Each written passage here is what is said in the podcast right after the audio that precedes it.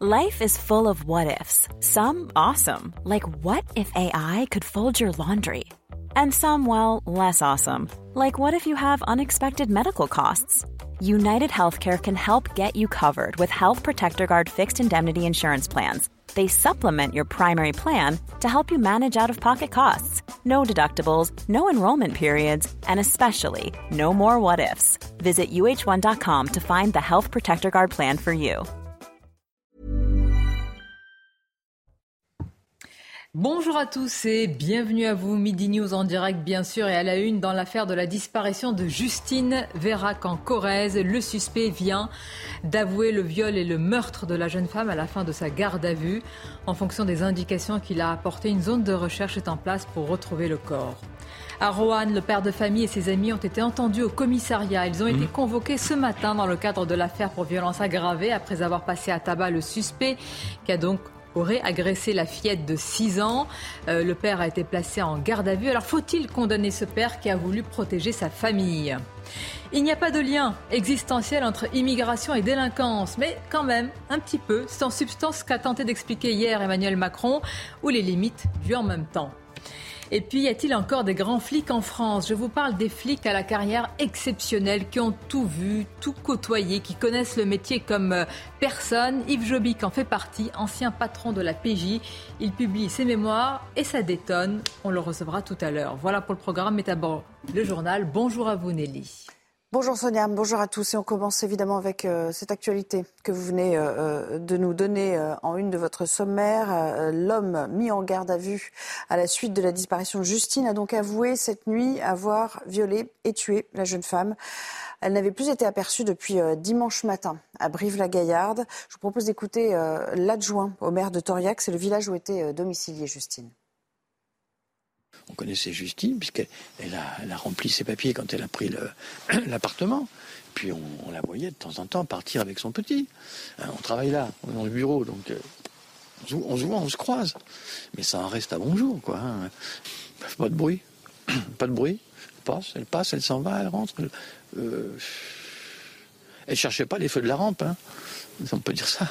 C'était, oui, c'était une gamine comme tout le monde. Dans un instant, vous retrouverez euh, avec Sonia Jeanne Cancard, qui est dans ce village euh, de Toriac où résidait euh, la jeune fille. 6 milliards 600 millions d'euros de bénéfices, c'est le chiffre annoncé par Total Energy pour ce troisième trimestre 2022.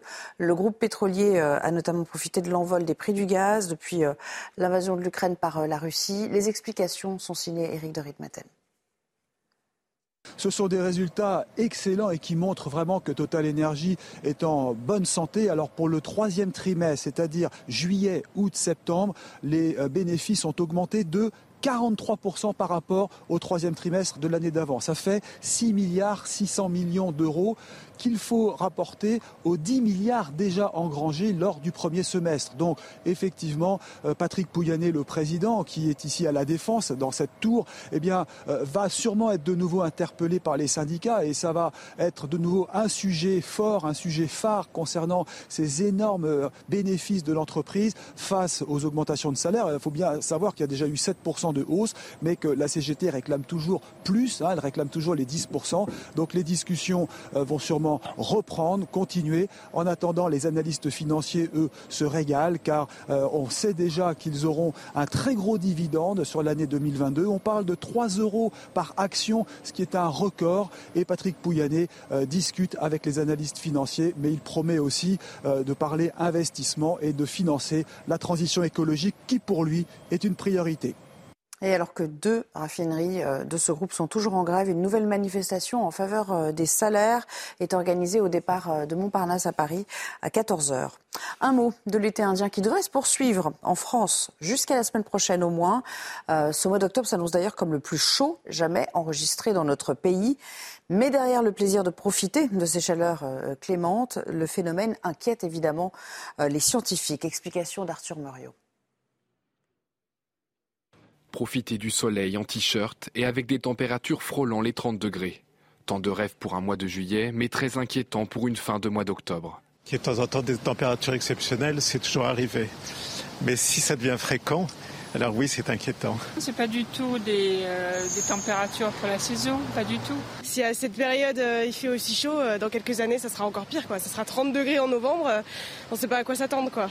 Entre le 15 et le 24 octobre, Météo France a enregistré 9 jours consécutifs avec des températures supérieures d'environ 4 degrés par rapport à la température moyenne de référence, une anomalie climatique causée par une remontée de l'air chaud en provenance d'Afrique. On a en gros euh, une sorte de, grosse dépression entre Açores et Islande. Il hein. faut imaginer quelque chose qui tourne dans le sens inverse des aiguilles d'une montre. Et donc, euh, euh, vu notre, position géographique, ça nous fait remonter des vents de sud-ouest à sud avec de l'air chaud en provenance d'Afrique du Nord. Le problème de ce phénomène exceptionnel, c'est qu'il devient habituel. La chaleur en octobre n'est pas inquiétante en soi, mais c'est vraiment que ça s'inscrit dans un contexte où il fait de plus en plus chaud, les mois sont de plus en plus chauds, les années. C'est vrai que bah, ça confirme ce qui malheureusement attendu, ce qu'on attend depuis des décennies. Hein. Euh, c'est une température bien trop élevée qui augmente. Ces épisodes de chaleur remarquables par leur durée pourraient avoir de lourdes conséquences, notamment sur l'exploitation agricole avec des sécheresses de plus en plus intenses. Et voilà pour l'essentiel. C'est à vous, euh, Sonia, pour le début du débat. Merci à vous, Nelly. On prend tout de suite la direction du village euh, de Toriac, dans le Lot, où on retrouve notre journaliste euh, Jeanne Cancard. Jeanne, que c'était des conditions finalement de ces aveux du suspect qui a donc confirmé avoir violé et tué la, la jeune mère de famille, Justine Vérac?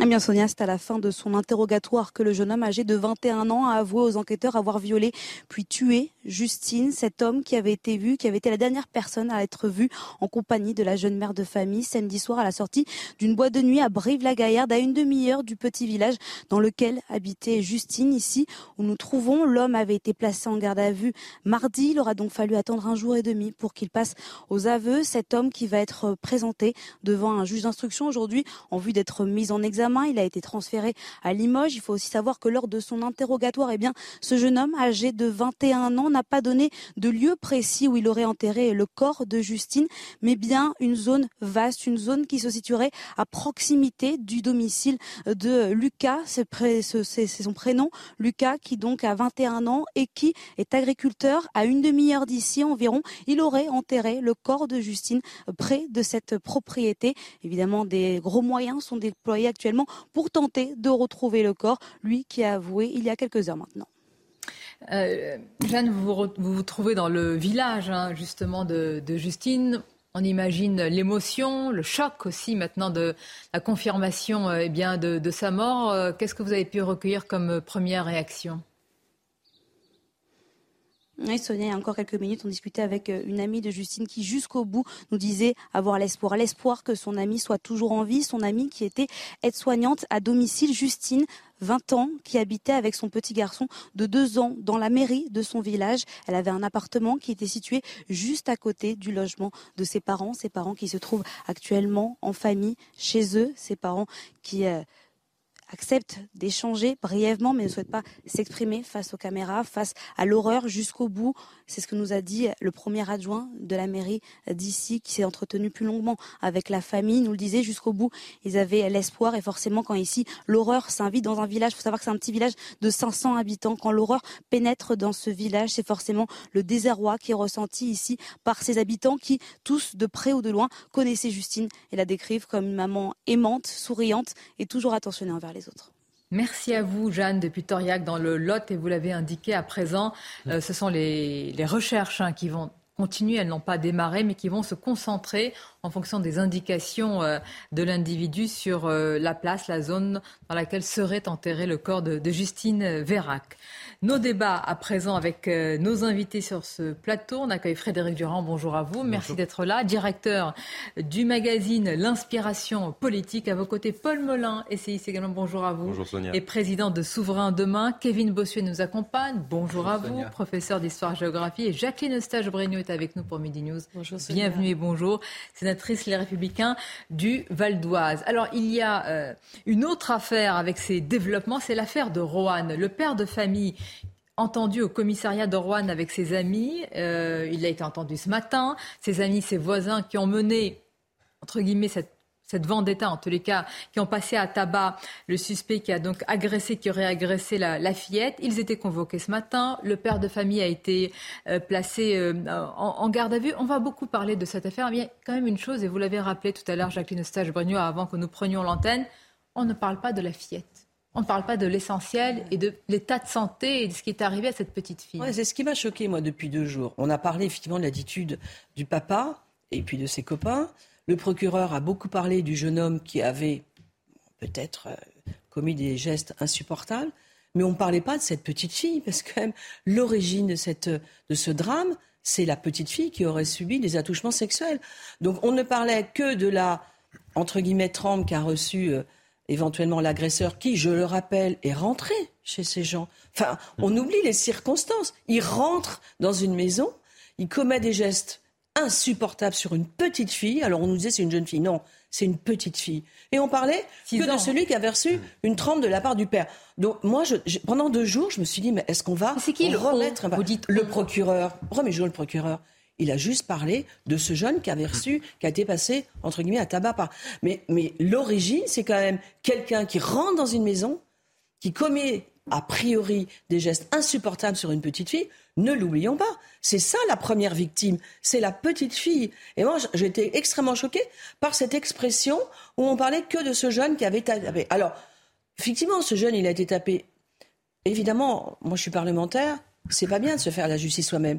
Mais en tant que maman, je peux comprendre que quand on voit un gars qui vient chez soi malmeuser sa petite fille, on a envie de lui taper dessus. Voilà, on peut comprendre la réaction d'un papa ou d'une maman qui essaie de dire non mais c'est pas possible, je vais faire une trempe, voilà. Alors, je n'ai pas dit qu'il fallait tout cautionner, mais... on peut comprendre, on, peut, comprendre, on peut comprendre la réaction immédiate de ses parents. Mais vous avez raison, je pense qu'on est tous d'accord autour de ce plateau. La question autour de l'état de santé et vraiment de centrer l'affaire sur cette fillette est, essentielle. Et d'ailleurs, on va en parler nous tous, mais aussi avec notre journaliste Régine Delfour qui est sur place. Justement, Régine, c'est la première question que je vous pose avant de parler des développements de l'affaire. Est-ce que vous avez des informations sur l'état de santé de cette fillette? Et puis aussi de sa maman? On n'en parle pas suffisamment. Oui, bonjour Sonia. Oui, effectivement. D'ailleurs, hier, nous étions avec plusieurs euh, voisins hein, de ce quartier euh, de Mayolet qui aussi, euh, comme votre invité, ne comprenaient pas pourquoi on parlait surtout de, cette, de ce jeune migrant isolé qui a été roué de coups et non pas de la fillette, ni de la famille, ni de cette famille détruite. Alors, on a pu, avec Thibault Marcheteau, qui est derrière la caméra, on a pu s'entretenir avec l'avocat du père de la, de la petite fille. Il ne peut pas nous parler de cette garde à vue pour le moment mais évidemment, nous ne lui avons pas demandé des nouvelles déjà de, de, cette petite fille. Alors, dans les faits comme ça, elle a l'air d'aller bien, mais vous savez, c'est une enfant, elle a 6 ans, donc euh, elle peut sourire, mais on voit que parfois elle est euh, un peu absente, elle est, elle est profondément marquée, elle va être suivie psychologiquement. La maman ne va pas du tout bien, elle ne s'alimente plus, elle est terrorisée, elle ne veut plus rester seule. D'ailleurs, le papa devait euh, avoir un nouvel emploi, il devait commencer jeudi dernier, et en fait, la maman est tellement terrorisée, elle ne veut pas rester seule, qu'il n'a pas pu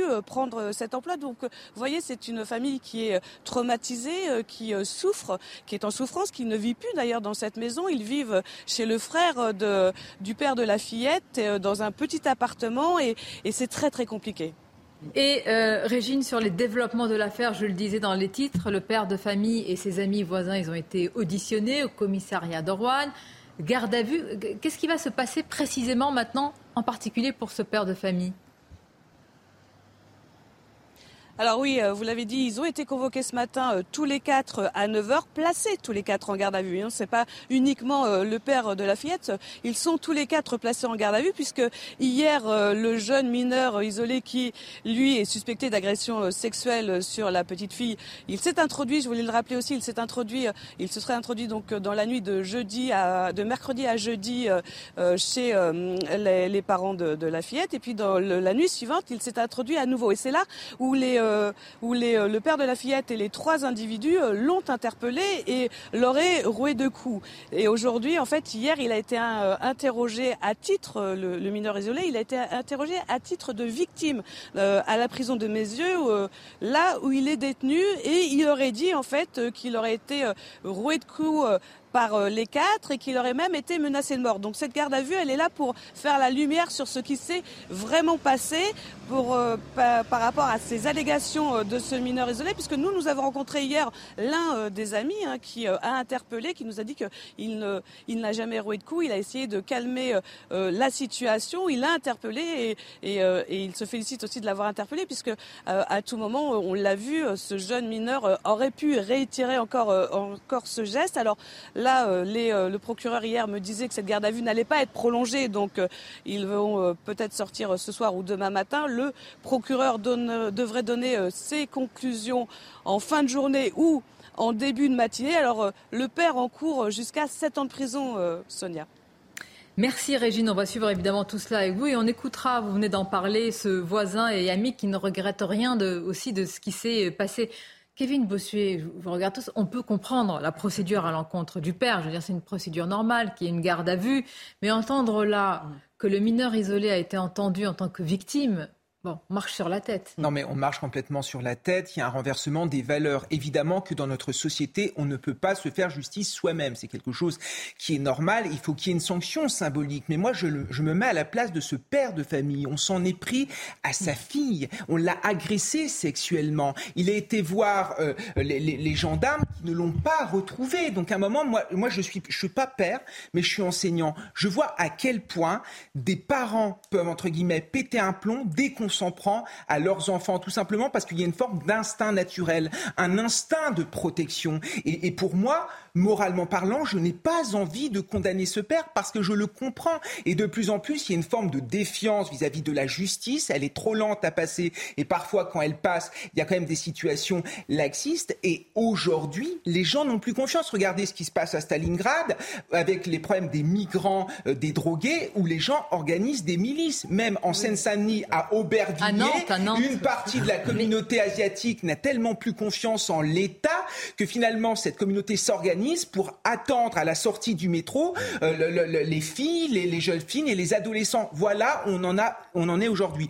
Du laxisme, une remise en cause de l'État et un repli communautaire. On défend sa communauté puisqu'on estime que l'État est incapable de le faire. Oui, c'est clanique. Vous dites que vous ne voulez pas condamner euh, le père. On espère qu'il n'aura pas de prison ferme. Malgré tout, je bah. pense qu'il n'y aura pas, je pense, hein, je peux me tromper, qu'il n'y aura pas de relax non plus, parce que c'est sûr que la justice va vouloir envoyer un signal, un, signal un message. Bon, la justice est obligée de marquer le coup. On est dans un pays euh, civilisé, les vendettas personnels ne sont pas euh, tolérés. Enfin, une fois qu'on a dit cela, effectivement, je rejoins l'analyse qui a été faite ici. Euh, qui est le coupable dans cette affaire? Mmh.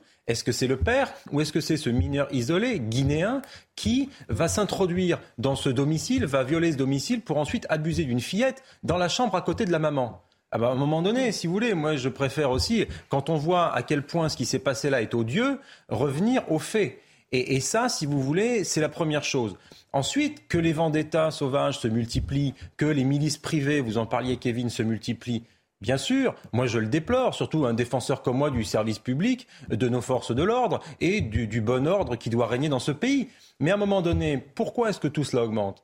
Bien parce qu'il y a une multiplication de faits divers qui finissent par être un fait de société, d'ensauvagement, même si le président de la République a refusé d'employer le mot hier soir, mais je crois qu'effectivement, Darmanin a raison de l'employer, il y en a un. Et donc, si vous voulez, si on veut faire baisser le nombre de vendettas, il faut juste deux choses. Il faut, un, une justice efficace qui condamne efficacement et qui ne condamne pas à des travaux d'intérêt généraux ou à des stages de citoyenneté lorsqu'il y a des agressions de rue. Hein, on a des exemples très très récents.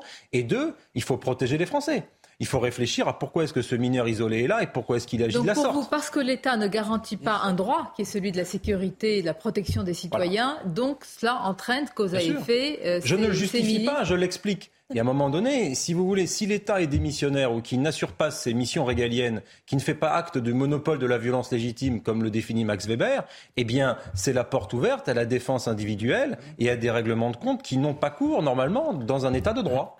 Oui, allez-y. pardon, juste deux secondes. On, ça sent ce que vous dites, c'est exactement la réalité. L'État ne protège plus les citoyens. Là, on en voit, on en voit les conséquences. On le voit en matière de squat de maison. On le voit, on le voit partout. Dans tous les pans de la société, l'État ne protège plus les citoyens et ça s'est accéléré vraiment. Et, on peut tous le déplorer. Et moi, je voudrais juste dire une chose. Qui nous assure que si ce papa et ses copains n'avaient pas interpellé ce, ce jeune Vous pensez qu'il n'aurait pas été Mais arrêté Bien sûr que non. Ni identifié, mais non, ni mais non, Quoi, pourquoi c'est un manque qui de se serait volonté, passé c'est un manque Mais de même moyens, manque de c'est- moyens. Vous savez, ces jeunes-là, on les maîtrise pas. Ils font ce qu'ils veulent. Là, il était vraisemblablement dans un foyer à côté de cette maison. Il serait parti, il serait parti, il serait parti. On l'aurait jamais retrouvé. Jamais. D'abord, on ne sait pas s'il est mineur, s'il est majeur. On a des problèmes réels de savoir quels sont leurs états civils. Vraiment, c'est une population qui est hors tout, les mineurs isolés ou les majeurs isolés. Enfin, parce que on ne sait pas. Donc, on ne l'aurait vraisemblablement pas retrouvé. Donc voilà. Donc ça, c'est la réalité. de ce Donc ce dans père de pays. famille a fait le Voilà. travail de la police Bah, c'est dramatique de dire ça, mais euh, voilà. Euh, cela étant dit, on se met tous effectivement à la place de, Mmh. de ce père. Je suis père moi aussi et je pense que j'aurais fait peut-être la même chose, sinon pire. Donc la question n'est pas posée en ces termes-là, selon pire, moi. vous le dites comme ça. Bah, oui, parce que Ah je oui. pense que quand il nous arrive ça, on est Ah tellement oui. touché dans nos tripes que que on n'est plus, euh, on n'est plus dans un, on, on cherche pas à faire justice, on cherche à se venger, euh, tout simplement. Et donc c'est la différence entre la justice et la vengeance. Et c'est pour ça que les victimes ne sont jamais ceux qui jugent, parce que sinon on n'aurait plus d'état de droit. Mm. Euh, euh, une fois qu'on a dit ça, il y a trois messages pour moi. Le premier, il s'adresse aux autorités, effectivement, parce que euh, il dit si la réponse judiciaire était plus ferme et plus rapide, peut-être que euh, euh, il ne se passerait pas ce, ce genre de choses. Le second, il s'adresse à la société. Est-ce que la société peut accepter la, les expéditions punitives? Bien entendu que non, parce que si on accepte ça, on n'est plus dans une société civilisée, même si on comprend l'acte des uns et des autres. Et le troisième message, effectivement, il va s'adresser à ceux qui, qui seraient tentés de mener ces expéditions-là pour leur dire mais non, vous n'avez pas le droit de faire ça, quelle que soit votre émotion, parce que ce n'est pas avec l'émotion ou la blessure affective ou, la- ou tout ce que vous voulez qu'on peut juger dans un état de droit. Mais vous avez remarqué, euh, Frédéric, depuis quelques, depuis hier, en réalité, on parle que de la procédure à l'encontre du père. Oui, Là mais encore, je- mais D'ailleurs, c'est aussi là, la on a- faute là, des on en médias. parle aussi, Oui, oui, évidemment. on essaie d'équilibrer quand même les choses. Parce qu'il y a aussi un autre, un autre phénomène, c'est que pour l'instant, la personne en question, je ne sais, euh, enfin, ce qui a commis cet acte, pour l'instant, c'est un suspect. Euh, Il n'est pas, il n'est pas déclaré Oui. coupable. euh, de, Mais par contre, de euh, il est Non, mais- entendu comme victime, ça c'est sûr. mais il, est- il a été a, a priori roué de coups, donc il est entendu comme victime, mais il sera entendu. Bah alors, alors, mais il sera entendu. Mais attendez, il sera entendu pareil. victime présumée, mais mais il sera entendu aussi comme comme comme Oui, comme suspect. j'entends bien, Ce que je veux dire, c'est pourquoi le Vous reconnaissez que la plainte, sa plainte, euh, a quelque chose de troublant. Oui. C'est La plainte du mineur isolé Oui, par mais, rapport mais, au père. mais, Mais mais tout il faut imaginer une seconde que, que, qu'il ne l'ait pas fait. Il faut imaginer une seconde Bien. que ce soit pas cette personne-là qui l'ait fait. Euh, si elle ne porte pas plainte contre ça, ça veut dire qu'elle se déclare coupable. Donc vous voyez un peu euh, dans quel système Sachant que- on est. Euh, ce, ce- mais- En Guinée, oui, ce que, ce je veux dire, moi, pour ce ce qui me paraît le plus grave là-dedans, le plus grave en vérité, c'est évidemment d'abord Le plus euh, grave, c'est qu'une enfant ait pu subir. Et que ce mineur isolé Bah soit en. France. Bah évidemment. Euh, le plus à grave, c'est ce qu'a pu subir cette, cette, petite, Ça, c'est, ça, c'est évidemment le plus grave. Et c'est de voir que se développe effectivement une certaine tentation d'une, d'une partie de la bien. population Mais il y a- à considérer, à considérer, parce que Vous vous, n'avez rien à vous faire le disiez, mais, territoire non, mais je serais termine avec ça. Vous disiez l'État ne protège plus les citoyens. Je pense que dire insiste, c'est exagéré. Par contre, il ne les protège plus assez. Oui, et, et, et je pense Mais de que ça, quoi et c'est de une. qui? À- Bah, de, ce de- de la, de isolé la- de- de délinquance en général. Je pense qu'ils ne se sentent plus assez protégés. Regardez l'attitude des, des- des citoyens aujourd'hui. Alors peut-être vous trouvez que je suis excessif quand j'ai l'État ne plus ça. Regardez notre attitude individuelle, individuelle, lorsque nous sortons, lorsque nous voyageons, lorsque nous bougeons. Moi, je suis une élue de, de banlieue parisienne. Moi, je vis pas aujourd'hui ma vie de femme en Ile-de-France comme il y a cinq ou six ans. On- on- enfin voilà, c'est une réalité parce qu'on a peur d'être agressé, on a peur d'être insulté et on s'adapte, on s'adapte à ces phénomènes de violence et de délinquance partout dans notre territoire. s'adapte. Donc, bah, bien sûr, bien sûr que c'est le mot. Bien sûr que c'est le mot. Moi, j'ai pas envie de me faire arracher mon collier, j'ai pas envie de me faire taper, j'ai pas envie qu'on me casse ma voiture. Donc, en fait, aujourd'hui, la plupart des femmes, des jeunes filles, etc., on se dit, là, je, je vais avoir telle attitude pour éviter ça. On en est là, on en est là. Donc oui, je dis que l'État ne nous protège plus. Et oui, cette insouciance, parce que moi, je suis partie d'une génération j'ai grandi dans l'insouciance et dans la liberté et la légèreté. Bah, pour une partie de notre jeunesse, ça n'existe plus. On va C'est une continuer à en réalité. parler. Alors, où Ah, est le sursaut? Pourra-t-il venir des politiques? Encore faut-il qu'ils tiennent un discours de vérité Exactement. Emmanuel Macron l'a-t-il fait hier? Vous me répondrez, je connais un petit peu vos réponses. Nous reviendrons, nous passerons aussi euh, avec Jeanne Cancard, on va revenir à Toriac dans le Lot, puisqu'une marche blanche, à ce qu'on vient d'apprendre, va être organisée euh, en mémoire à Justine Vérac. À tout de suite, une courte pause et on se retrouve avec vous tous. Et à la une de l'actualité, les aveux du suspect dans l'affaire Justine Vérac. On va rejoindre dans quelques instants notre journaliste Jeanne Cancard dans le village de Justine, justement ce village dans le Lot. Mais tout d'abord les titres et vous démarrez par cela Audrey Berthaud. Oui, le suspect a avoué avoir euh, violé et tué Justine euh, Vérac, cette jeune femme de 20 ans. Des traces de sang avaient été retrouvées dans la chambre et la voiture du jeune homme Lucas. Euh, il doit être présenté cet après-midi à un juge d'instruction à Limoges en vue de sa mise en examen. Écran noir pour le suivi de l'épidémie de Covid. Les laboratoires arrêtent de transmettre les données des tests de dépistage au site du gouvernement SIDEP dès aujourd'hui, empêchant ainsi euh, tout suivi euh, de l'épidémie. Les biologistes protestent contre le rabot de 250 millions d'euros prévu chaque année jusqu'en 2026 sur leurs tarifs. Et puis le Tour de France féminin partira de Clermont-Ferrand le 23 juillet 2023. Couru en huit étapes, la grande boucle féminine se terminera le 30 juillet sur un contre-la-montre individuel de 22 km à Pau. C'est la deuxième édition du Tour de France féminin qui avait disparu en 2009. Et vous venez justement d'en parler, euh, Audrey, dans l'affaire de la disparition, c'est à présent le meurtre hein, de Justine Vérac. Les aveux euh, du euh, suspect, ils ont eu lieu il y a, c'était tout à l'heure en fin de matinée, à la fin de sa garde à vue. Et puis une marche blanche devrait être organisée. C'est Jeanne Cancard qui est sur place dans le village de Toriac, dans le Lot, qui nous le confirme. Jeanne, c'est une marche blanche, évidemment, en mémoire à cette, à cette jeune mère de famille qui devrait avoir lieu ce, ce week-end. C'est bien cela?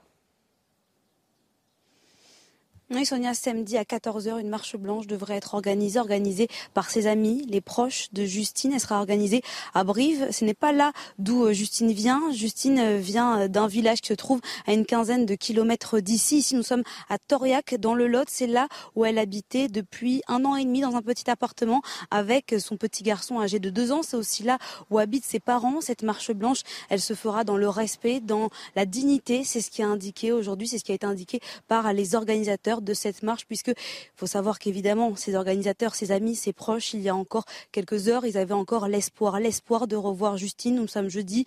Justine avait disparu depuis samedi soir, mais tout ce temps, ses proches, sa famille nous ont dit qu'ils avaient l'espoir de revoir cette mère de famille, leur fille, leur sœur, revenir ici, dans son village, où elle est aide-soignante. Mais voilà, avec les aveux du suspect, le suspect qui est passé aux aveux à la fin de son interrogatoire cette nuit, après avoir été en garde à vue, placé en garde à vue depuis mardi, et bien tous ses espoirs se sont effondrés. L'homme de 21 ans, cet ouvrier agricole qui a avoué avoir violé puis tué Justine lors de son interrogatoire, il a aussi indiqué aux enquêteurs une zone boisée, une zone assez large où se trouverait le corps de Justine. Et c'est justement en ce moment, à cet endroit, que les recherches se poursuivent par la police. Et avant ces aveux, Jeanne, il y avait un grave, je veux dire un important faisceau euh, d'indices, évidemment, autour de ce suspect. C'est pour ça qu'il y a une pression très forte aussi lors de sa, de sa garde à vue. Bien sûr, Sonia, puisque cet homme, cet homme de 21 ans qui était une connaissance, une connaissance de fait de Justine, pas vraiment un ami, mais une connaissance de son entourage, et eh bien, cet individu est la dernière personne à avoir été vue en la compagnie de la jeune femme samedi soir aux alentours de 4, 4 heures du matin à la sortie d'une boîte de nuit. Et puis surtout, du sang a été retrouvé à la fois au domicile et aussi dans la voiture du suspect sans que pour l'instant on puisse savoir à qui appartient ce sang. Mais tous ces euh, faisceaux, en effet, se resserrer, resserrer les taux autour de cet individu, cet individu qui est décrit par ses proches, son entourage, comme quelqu'un de tranquille, de normal, sans histoire. Pourtant, c'est bien lui qui a avoué le meurtre de Justine cette nuit, cette euh, jeune fille de 20 ans, qui était mère de famille, mère d'un petit garçon de 2 ans.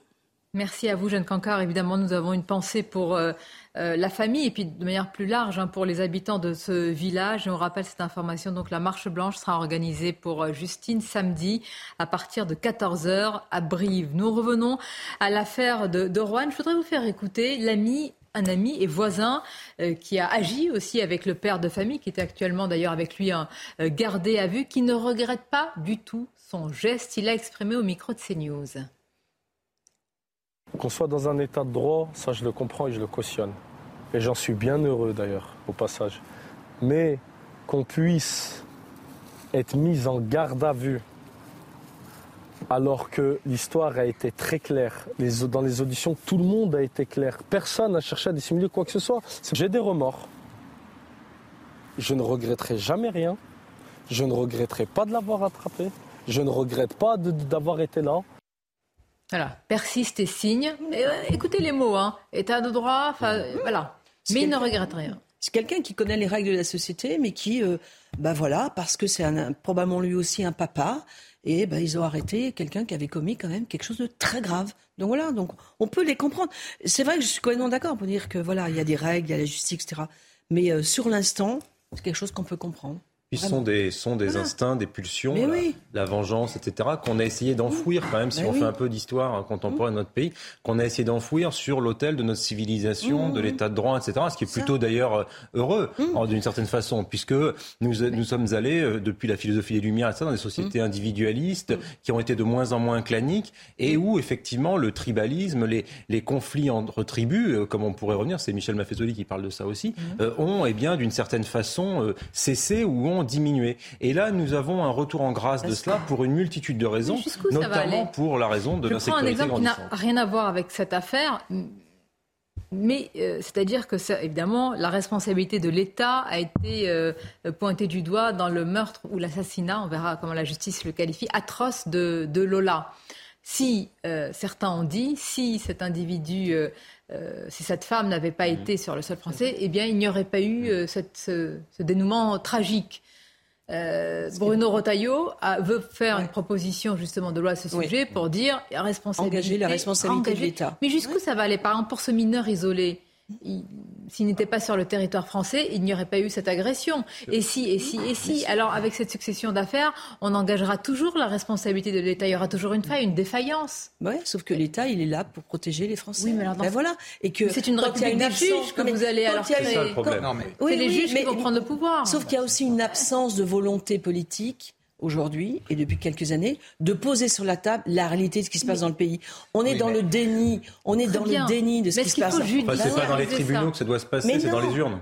Bah, dans les urnes, oui, mais enfin, on les, sait comment... les Français, nos compatriotes, doivent prendre conscience qu'aujourd'hui, l'immigration de masse dérégulée telle qu'elle est depuis des décennies n'est pas un bon projet de société et qu'elle met en danger nos compatriotes à certains égards. Et donc maintenant, il faut revenir sur cette politique délétère, sur les effets délétères de cette, de cette politique-là depuis des décennies, et donc changer notre fusil d'épaule. Mais le problème, c'est que j'ai une confiance tout à fait illimitée en le président de la République et l'exécutif actuel. vu comme il le dit avec délicatesse. Oui, j'essaie de pas trop Est-ce que vous le diriez de la même manière? Je vais vous faire écouter cette euh, phrase hier d'Emmanuel Macron, parce que quand même, c'est assez fort, parce que dans la même phrase, il affirme qu'il n'y a pas de lien existentiel, et vous nous direz ce que vous en pensez, entre immigration et délinquance, et puis quelques mots plus tard, c'est pas dans le raisonnement plus tard, c'est pas dix minutes plus tard, ce sont deux ou trois mots plus tard, eh bien, il reconnaît qu'il y a une surreprésentation finalement euh, de l'immigration d'une population étrangère, plus précisément, dit-il, dans la délinquance à Paris. Écoutons-le. Je ne ferai jamais un lien existentielle entre l'immigration et l'insécurité. Je veux lutter contre l'immigration illégale, qui est trop importante. Et donc c'est pour ça qu'on doit raccourcir et durcir les règles. Donc on ne doit pas faire de généralisation. Par contre, quand on regarde aujourd'hui la délinquance à Paris, on ne peut pas ne pas voir que la moitié au moins des délinquants, des faits de délinquance qu'on observe, viennent de personnes qui sont des étrangers soit en situation irrégulière, soit en attente de titre, en tout cas dans des situations très fragiles, et qui viennent souvent de ces filières. Je crois vraiment que la pensée complexe d'Emmanuel Macron est trop complexe pour nous.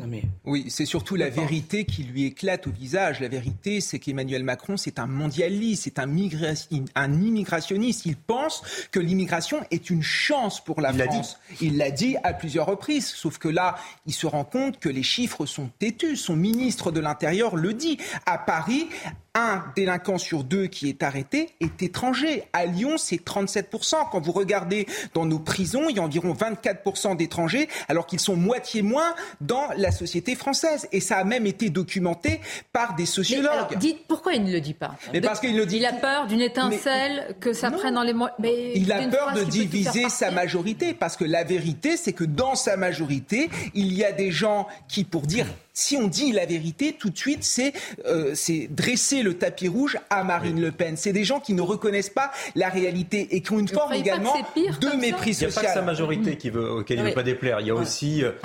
Euh, l'Union européenne, euh, certains de ses partenaires, il y a aussi le système médiatique, il y a aussi les universitaires, il y a tout un monde, toute une élite mondialiste qui considère, tout un écosystème qui considère que l'immigration est une chance et qu'on n'a pas le droit de discuter Mais cela. parce qu'il faut aller et donc il essaie de ménager la chèvre et le chou. Voilà, il faut aller un peu plus loin. Moi, je pense que la bourgeoisie des métropoles a besoin de l'immigration. C'est elle qui garde ses enfants, c'est elle qui fait ses courses, c'est elle qui l'amène en voiture, etc., etc. Donc euh, euh, Macron, attendez, attendez. Macron, il ne faut pas qu'on confonde immigration légale et illégale. Oui, là, non, non, mais on parlait d'immigration là. Non, Là, mais par- Mais on là, parlait- le lien. Oh, non, mais attendez. Là, on Attendez. était sur est-ce que l'immigration est un bienfait ou pas? C'est là- ça que vous disiez. J'ai bien compris. Après, j'y viendrai Oui, oui, oui. à ça. Après, j'y viendrai. le- Donc, oui, la bourgeoisie des métropoles, c'est pour ça d'ailleurs qu'il y a 20-25% de logements sociaux autour des métropoles. Exactement pour ça, parce que cette grande bourgeoisie des métropoles, notamment électorat d'Emmanuel Macron, a besoin de cette main-d'œuvre partout en France. Euh, ensuite, sur la réalité, est-ce qu'il y a un lien? Moi, je sais pas ce que ça veut dire. Existentiel. Oui, bah alors- je, je, je sais pas ce que ça veut dire un lien existentiel. Ah, oui, je suis d'accord existentiel, avec je vous. sais pas tout Si, à fait. je pense qu'il- S'il il- dit, il- s'il veut dire, est-ce que c'est dans l'ADN d'un immigré euh, de euh, être délinquant Alors je lui donne raison. Il n'y a pas de lien existentiel. Ça n'est pas dans l'ADN. Je mais ne sais vous pas. demande pas une copie de philosophie. Je vous dis dans les chiffres et dans les faits. Moi, y a un voilà, lien dans, les, dans les chiffres, dans les faits, ça dépend quel chiffre et quel fait vous prenez. Ah bon, bah, C'est-à-dire, euh, les vrais. on a, le, mais on a le droit de pas être d'accord ou Non, mais bien sûr. d'accord. Sinon, on est d'accord sur tout. On, dit tous la même chose, c'est réglé. avec les chiffres, hein. 4 87% euh, des, des homicides sont commis par des ressortissants français.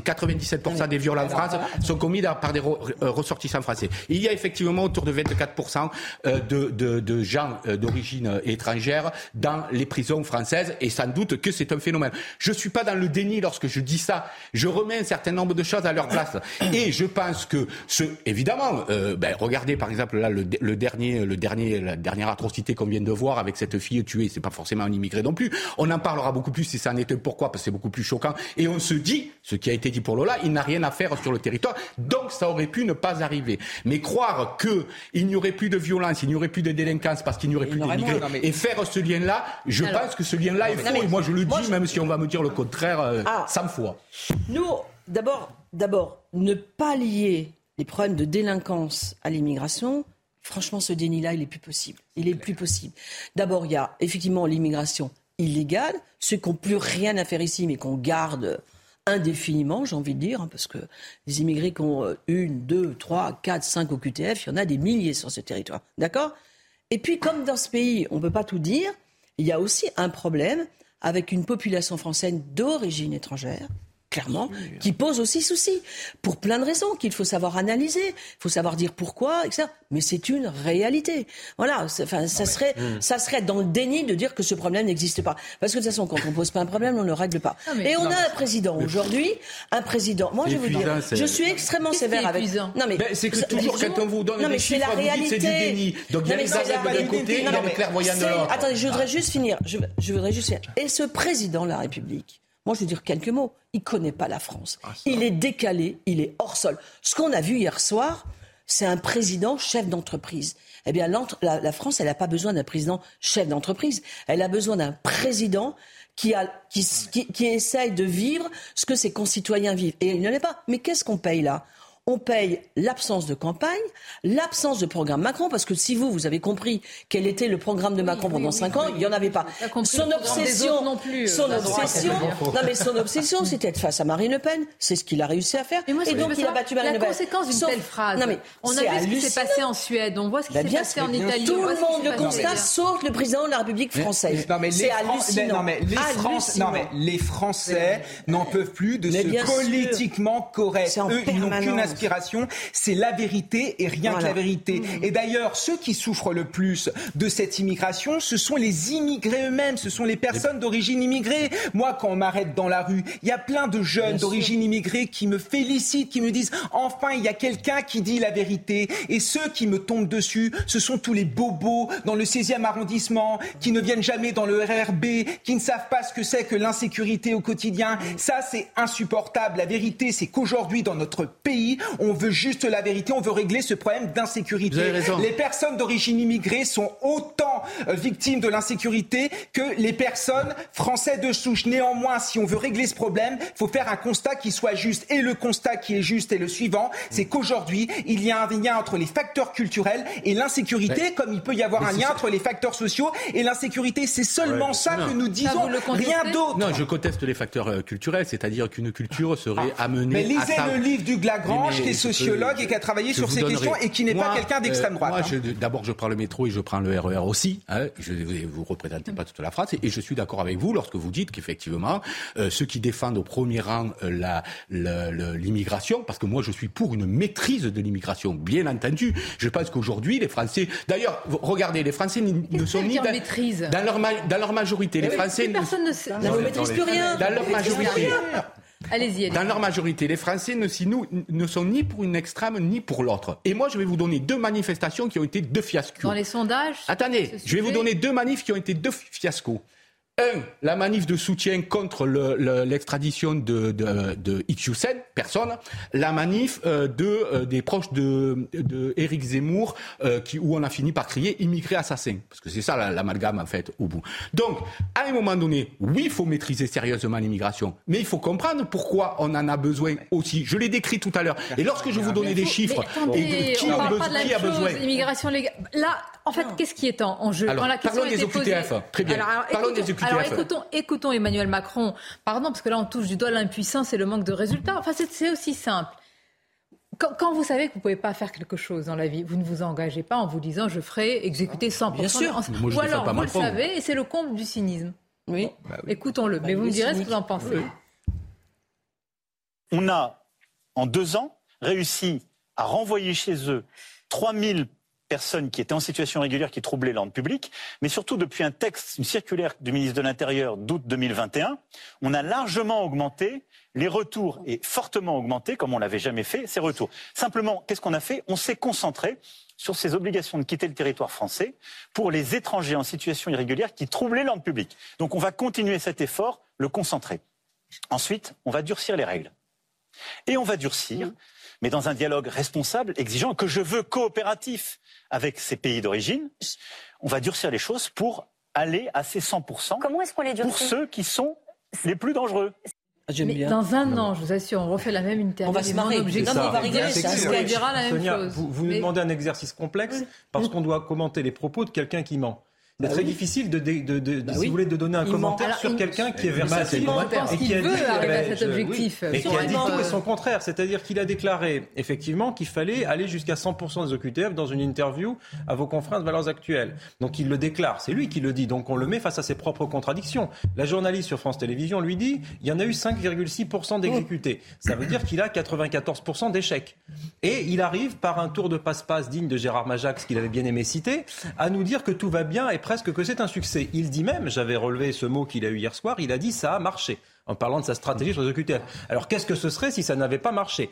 Et donc, et, et le même Emmanuel Macron qui nous disait, Kevin le rappelait tout à l'heure, que l'immigration était une chance, que l'immigration africaine était une chance. C'est une autre citation d'un- d'un d'une- d'un interview qu'il avait donné. Donc on ne sait plus, si vous voulez, à quel sein se vouer. Moi, ce que je peux vous dire, c'est que ce président de la République est effectivement mondialiste et immigrationniste parce que c'est dans son ADN politique et intellectuel. Et je pense qu'il aurait mieux fait d'être honnête, de le dire aux Français, plutôt que de tenter le mensonge, de dire bien oui, je considère que l'immigration massive est une chance pour le pays parce que je suis un mondialiste, parce que je considère que les capitaux doivent circuler dans le monde entier, comme les personnes, comme les biens et services, etc. Les, promesses, de toute façon, les promesses euh, en pareil cas. euh, euh, que ceux qui les croient. Non, mais, se- se- mais se traduisent en mensonge. Pourquoi là, il est tout Parce que là, il ment de façon Sûr. éhontée, je dirais. Il ment. Il avait promis le sait. 100%. Or, il avait promis 100%, mais à ma connaissance, dans les 15 dernières années, le taux de reconduite maximum a été réalisé sous Sarkozy, c'était 22%. 22. Ouais. 22%. Ça veut dire qu'il restait 78% d'OQTF sur le territoire sous Sarkozy, qui n'était pas particulièrement laxiste. Donc, il vaudrait mieux dire la vérité. Voilà les problèmes que nous avons. Euh, il y a des laissés-passer consulaires qui ne sont pas délivrés. Il y a telle et telle difficulté. Plutôt que de, de dire ça marche à 5,6%, parce que là, il se ridiculise pour le coup. Non, mais après, moi, je voudrais juste dire une chose. 100%, c'est juste pas possible, parce qu'il y a des pays pour lesquels on ne peut pas, parce que d'abord on n'a pas d'accord, parce que c'est des pays. C'est un slogan, le 100%. Non, mais le 100%, faut arrêter, ce sera jamais possible, le 100%. Mais entre 5 et 100, il y a peut-être des efforts. Donc voilà. Donc, et puis, il a parlé de euh, personnes dangereuses. Mais c'est quoi, en termes législatifs, de quelqu'un dangereux? Enfin, je veux dire, ce qui est dangereux pour vous n'est peut-être pas pour moi. Donc c'est du grand n'importe quoi. C'est une espèce de façade où il, il, connaît. Et moi, je persiste à dire qu'il n'a pas envie de connaître et qu'il veut pas s'en occuper. voilà, c'est exactement ça. Il veut pas s'en occuper. Vous avez totalement de faire ce descriptif de ce qu'il est. Donc il met ça de côté et il en parlera. Et je voudrais juste dire un mot encore. ça va être hier, hein. hier, quand même, hier, il était face aux Français. Pas un mot pour Lola. Pas un. Pas un.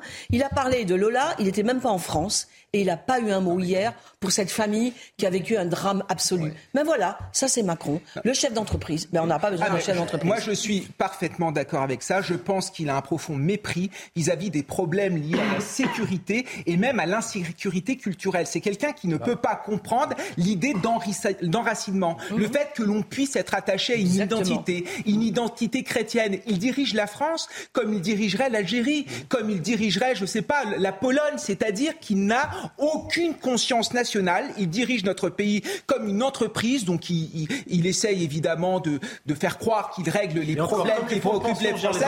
Mais la vérité, c'est qu'il est au service, il est au service d'une catégorie de la population, les ceux qui ont réussi dans la mondialisation, et il est là pour libéraliser la France. Et si les catégories populaires ne suivent pas, c'est parce qu'elles sont trop bêtes pour comprendre. Oui, mais elles réagissent, elles ont leur avis, elles répondent, comme d'ailleurs toutes les catégories de Français, au sondage aux questions qu'on leur pose. Regardez ce sondage, il ne va pas vous étonner sur euh, l'immigration. Est-ce que le gouvernement, alors voilà, pensez-vous que le gouvernement soit efficace pour expulser ah les bah. étrangers en situation irrégulière?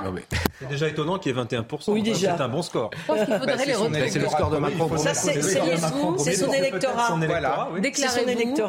Venez à nous. non, mais ça serait intéressant de savoir qui. Ah, mais la question était un peu inutile, j'allais dire, parce que effectivement, si on avait les conséquences, s'il y avait de, de l'efficacité mais encore une fois, euh, il ne faut pas tout mélanger. Il ne faut pas bah, absolument tout mélanger. Comment À qui le dites-vous ben, je, le dis je le dis à ceux qui instrumentalisent d'une manière ou d'une autre ah, ce, problème-là. Lorsque je disais tout, mais non, mais lorsque je, parce que lorsque je dis, bah oui, il n'y a pas de laisser-passer consulaire, comment on fait? On négocie avec les pays en question ou on ne négocie pas pour en obtenir plus? Ou est-ce qu'on reste dans, on montre les muscles? La pause. Juste euh, dernier mot, je suis d'accord, Macron ne connaît pas la France, enfin ce qui est hors des métropoles, il ne la connaît pas. Donc il connaît la France des grandes métropoles parce que c'est son Et donc il fait une politique qui est adressée C'est ça, tout à fait, qui est adressée aux grandes métropoles. une politique de classe, c'est tout. Bon. Oui. Donc... Euh, Mais c'est vrai.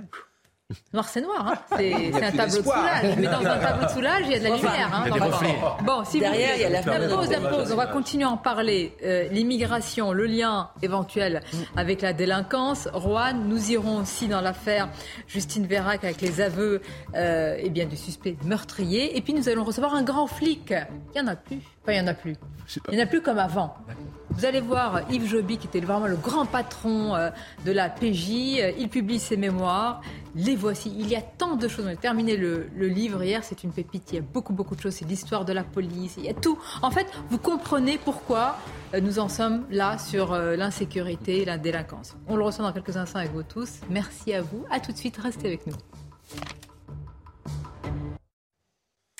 Midi News, en quelques instants, la suite de nos débats. Mais tout d'abord, à la une, bien sûr, l'affaire Justine Vérac avec le suspect qui a donc avoué le meurtre. Et c'est le premier titre de votre journal. Rebonjour à vous, cher Nelly. Rebonjour, Sonia. En effet, euh, l'homme placé en garde à vue après la disparition de Justine a avoué cette nuit avoir violé et tué la jeune femme. Euh, dont on rappelle qu'elle n'avait plus été aperçue depuis dimanche matin à Brive-la-Gaillarde. Un hommage est prévu pour elle euh, ce samedi euh, dans la petite localité où elle résidait. Bonjour Jeanne Cancard, vous êtes à Toriac, c'est le village hein, où elle était domiciliée dans, le Lot. On imagine que ça y est, la nouvelle commence à, être diffusée et que c'est la consternation.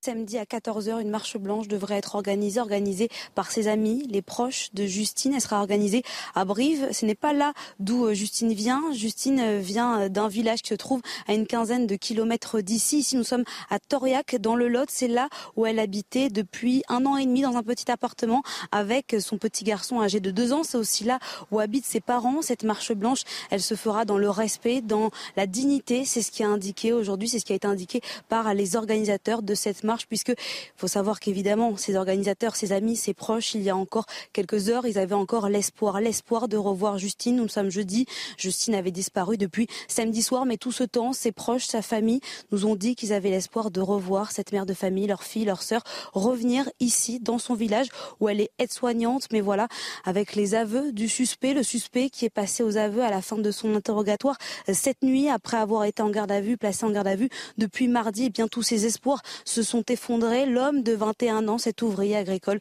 qui a avoué avoir violé puis tué Justine lors de son interrogatoire. Il a aussi indiqué aux enquêteurs une zone boisée, une zone assez large où se trouverait le corps de Justine. Et c'est justement en ce moment, à cet endroit, que les recherches se poursuivent par la police. Jeanne Cancard depuis euh, euh, le lot pour CNews. 6 milliards 600 millions de dollars de bénéfices pour Total Energy au troisième trimestre. C'est donc une hausse de 43% par rapport aux résultats à la même période l'an dernier. Une bonne nouvelle si ils partagent la valeur dans l'entreprise et font baisser la facture des Français. C'est ainsi que Gabriel Attal a, voulu euh, nuancer ce résultat. Pour rappel, deux raffineries du groupe sont toujours euh, en grève. Et justement, une nouvelle manifestation en faveur des salaires est organisée à l'appel de la CGT au départ de Montparnasse à Paris à 14h. L'occasion de réclamer à nouveau euh, une augmentation du SMIC et une indexation de tous les salaires sur l'inflation. Bonjour Thomas Chama, vous êtes d'ores et déjà sur place. En l'absence d'autres syndicats, on s'attend quand même à une mobilisation assez limitée aujourd'hui. Oui, Nelly, regardez euh, sur ce boulevard du Montparnasse, à une heure du euh, départ de cette manifestation, il y a encore euh, très peu de manifestants que vous pouvez apercevoir derrière moi qui sont déjà en place pour s'élancer vers cette école militaire dans le 7e arrondissement pour un parcours d'environ 2 km. Contrairement à la journée de la mobilisation de la semaine dernière, seule la CGT est présente dans le cortège. Une manifestation, vous l'avez dit, pour réclamer l'indexation des salaires sur l'inflation, la hausse du SMIC et l'évolution du point d'indice des fonctionnaires. Selon le ministère de l'Intérieur, 13 000 personnes avaient euh, manifesté dans les rues de la capitale il y a euh, neuf jours. Euh, la CGT, avec cette journée de mobilisation, espère surtout maintenir la dynamique en vue d'une prochaine manifestation le jeudi 10 novembre pour laquelle la RATP la, la, CGT à la a d'ores et déjà annoncé une journée noire dans les transports franciliens. En direct du 14e arrondissement. Merci à vous, Thomas Chama. Avant de retrouver Sonia et ses invités pour la suite du débat, un mot de sport et c'est avec Grégory Petitjean aujourd'hui. Regardez CNews Chronique Sport avec Colissimo Facilité, la solution d'affranchissement en ligne dédiée aux professionnels pour simplifier les envois et suivi de colis. Une finale. C'est une finale. Final. Le mot final est sur toutes les lèvres et les regards se portent tous sur mardi prochain. Le revers 2-1 hier de Marseille à Francfort et le nul 1 partout entre Tottenham et le Sporting Portugal. Deux résultats qui ne condamnent aucune équipe. L'espoir reste permis pour quatre clubs qui se tiennent en deux points. Marseille-Tottenham au Vélodrome, Sporting Francfort à Lisbonne. Chaque équipe victorieuse sera qualifiée pour les huitièmes de finale. L'OM doit donc s'imposer. À défaut, un nul combiné à un succès de Francfort enverrait les Phocéens en Ligue Europa. Le groupe D, une poule où chaque équipe est une proie l'une pour l'autre. Le seul groupe à n'avoir aucun qualifié pour le printemps en Ligue des Champions. C'était CNews Chronique Sport avec Colissimo Facilité, la solution d'affranchissement en ligne dédiée aux professionnels pour simplifier les envois et suivi de colis. La suite de Midi News, vos débats avec nos invités, toujours autour de cette table, Kevin Bossuet, Paul Melun, Frédéric Durand et Maître Maxime Thiebaud nous a rejoint. Bonjour, à vous, merci d'être là. Est-ce que vous êtes nostalgique des grands flics, mais des grands flics à la façon, à la manière de Gabin, Ventura et autres? Je le vois à votre sourire, vous. Oui, oui, Eh bien, nous en avons un sur le plateau. Ah. Et comment et quel grand flic? Bonjour Yves Lobic. Merci d'être euh, avec nous. Les secrets de l'anti-gang flic indiquent et coups tordus chez Plomb. On va largement en parler. Je dis grand flic parce que votre nom résonne véritablement dans le panthéon des vrais et grands flics qui ont euh, mouillé la chemise.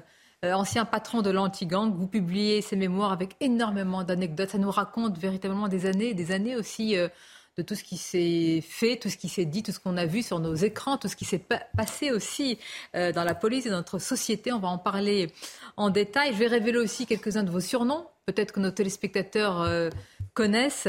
Je voudrais tout d'abord qu'on revienne sur les développements de, l'affaire, ce qui nous occupe euh, l'actualité. À Roanne, tout d'abord, nous sommes toujours avec euh, Régine Delfour. Roanne, Régine, on l'a dit, ce père de famille avec ses amis, ses voisins sont actuellement en garde à vue. Quels peuvent être à présent les développements de l'affaire? Ils ont été entendus hein, depuis ce matin, c'est bien ça, au commissariat principal de la ville. Oui, Sonia, ils sont entendus depuis ce matin 9h, euh, ils étaient convoqués, ils sont placés en garde à vue, ils pourraient être euh, libérés ce soir ou euh, demain matin. Alors hier, le mineur isolé qui lui est suspecté d'agression sexuelle sur la fillette, je vous le rappelle, ça s'est produit dans la nuit de, jeudi à vendredi et puis de vendredi à samedi, il a essayé de s'introduire à nouveau au domicile de, des parents pour aller sûrement voir cette fillette. Et donc c'est là où les, euh, le père de, la fillette et euh, ses trois amis l'ont interpellé. Euh, il s'est enfui, ils l'ont rattrapé, il l'aurait roué de coups. Donc il a été entendu, lui, puisqu'il est détenu à la prison de Mézieux dans le quartier des mineurs. Il a été entendu hier en tant que victime et il clame toujours son innocence. Il dit qu'il a été roué de coups par les quatre individus et puis aussi menacé de mort. Donc le père de la fillette et ses trois amis sont donc placés en garde à vue pour démêler du vrai du faux ces allégations. Euh, savoir si, euh, puisqu'une enquête a été ouverte hein, par le procureur de la République de Rouen pour violences aggravées, pour savoir si ce sont des violences euh, avec plusieurs circonstances aggravantes comme les violences en réunion et puis l'utilisation d'une d'une arme. On parle de l'utilisation d'un câble électrique et puis s'il y a ces menaces de mort, le procureur devrait donc nous a dit qu'il ne poursuivrait pas cette garde à vue. Il devrait rendre ses conclusions assez rapidement, soit dans la soirée, soit demain euh, en début de matinée. Et je vous le rappelle que le père de la fillette encourt 7 ans d'emprisonnement. Sonia. Merci beaucoup. Merci Régine Delfour pour euh, euh, tous ces détails. On entend beaucoup, Maître Thiebaud, je m'adresse d'abord à vous dans le débat. on comprend, mais ce n'est pas possible d'admettre ça dans un état de droit. La question, elle est difficile, mais, est-ce qu'on peut se la poser? Sommes-nous encore dans un état de droit? Oui, heureusement, on est toujours dans un état de droit et l'institution judiciaire doit être présente dans ces situations. Mais moi, on toucherait un cheveu de ma fille, je, pense que je réagirais pareil, humainement. Je ne vois pas quel père peut euh, se dire je vais respecter le droit. Enfin, de, de, prime abord, humainement, je pense que la réaction, elle est tout à fait compréhensible. Après, il y a une erreur qui a été commise et cette personne doit être sanctionnée pour avoir voulu se faire justice À quelle hauteur Vous imaginez que ce père de prison puisse aller euh, que cette en prison, qui est non, mais alors, la prison ferme ou qu'il y ait simplement je me, un message me envoyé pas sur le, le, fait précis parce que l'enquête est en cours et il faut respecter l'enquête. Je pense qu'on respecte insuffisamment les enquêtes actuellement et il faut laisser le temps au temps. Mais euh, il est certain de se faire justice soi-même. La loi du talion est interdite en France. Eh bien, on doit être sanctionné lorsqu'on fait ça. Mais humainement, humainement, enfin, je, je peux parfaitement comprendre la réaction qui était la sienne lorsqu'il s'est retrouvé devant l'agresseur présumé de sa fille. Enfin, c'est complètement logique. Et je pense qu'on peut distinguer les deux. C'est-à-dire que la personnalité de ce père de famille, elle sera prise en compte par les juges lorsqu'ils seront amenés à traiter de son dossier et à se dire, mais il a agi sous le coup de la colère, d'une émotion qui est compréhensible, mais pour autant, il a commis une erreur et sa culpabilité doit être retenue. Donc, c'est complexe, c'est d'une difficulté certaine, et je pense que d'être dans un extrême ou dans l'autre n'est pas gage de sérénité. Les responsables politiques tiennent peu ou prou d'ailleurs ce discours. On va écouter ce matin sur Europe 1 la réaction de Sébastien Chenu qui comprend mais ne cautionne pas. Je comprends que lorsque le droit est défaillant, euh, lorsque la justice est vécue comme laxiste, comme lente, et lorsque votre fille euh, se fait agresser, je comprends que votre première réaction, ce soit, euh, d'ailleurs, euh, euh, bien souvent, chacun dit, voilà, si ça m'arrivait, j'irais casser la figure de celui qui a violé, volé, etc. mais maintenant, la réponse ne peut pas être la loi du talion. Il a le sentiment, et plus qu'un sentiment probablement, la raison que la justice ne le protégera pas, que la justice ne l'aidera pas, que la justice ne l'accompagnera pas. C'est une problématique centrale dans notre pays. force doit rester à la loi. C'est un de nos principes. Eh bien, force ne reste plus à la loi. Je pense que c'est très inquiétant. Euh, pour la suite. Je pense que la multiplication effectivement de, de, ce genre d'actes de mhm. vengeance peut faire basculer notre société. Euh, évidemment. C'est-à-dire basculer. Vous pensez qu'une étincelle peut partir de ce genre de, de évidemment et je pense fait de société? Évidemment, et je pense que euh, le gouvernement devrait y être beaucoup plus attentif plutôt que de faire culpabiliser sans arrêt les Français. C'est votre avis? Est-ce que ça peut partir, il peut y avoir, oui, une étincelle, tout simplement. On l'a vu à Nantes, par exemple, parce que là, on, voit ces actes de, alors, faut-il dire vengeance? Oui, ça en prend quand même euh, le, sens et la signification et le chemin. Mais à Nantes, on a vu ces organisations de comités, quasiment des comités de citoyens de vigilance pour protéger, se protéger soi-même. Est-ce que ça aussi, c'est une forme de, réponse à des lacunes, des failles de l'état de droit, selon vous? Bien sûr. Moi, je suis d'accord avec Sébastien Chenu. Je veux dire, force doit rester à la loi à condition que la loi soit juste, en fait. Parce que regardez, dans le cadre des squats, il est quand même impensable qu'un propriétaire qui se fait dérober son bien ne puisse pas agir pour le récupérer de manière rapide. Moi, je me mets à la place de ces propriétaires. Je crois que je pèterais un câble et j'irais moi-même dégager la personne à l'intérieur euh, de ma propriété et de manière plus générale. Mais si, c'est ce que c'est le bon sens en fait. C'est un instinct naturel. On agit naturellement comme ça. Alors évidemment, on est dans l'émotion, c'est-à-dire qu'on est quand même dans un pays civilisé. La raison doit l'emporter, mais parfois le droit finalement nous incite à euh, privilégier la pulsion plutôt que la raison parce qu'il est injuste. Et le pire, c'est la défiance vis-à-vis de l'État. Vous parliez des milices privées.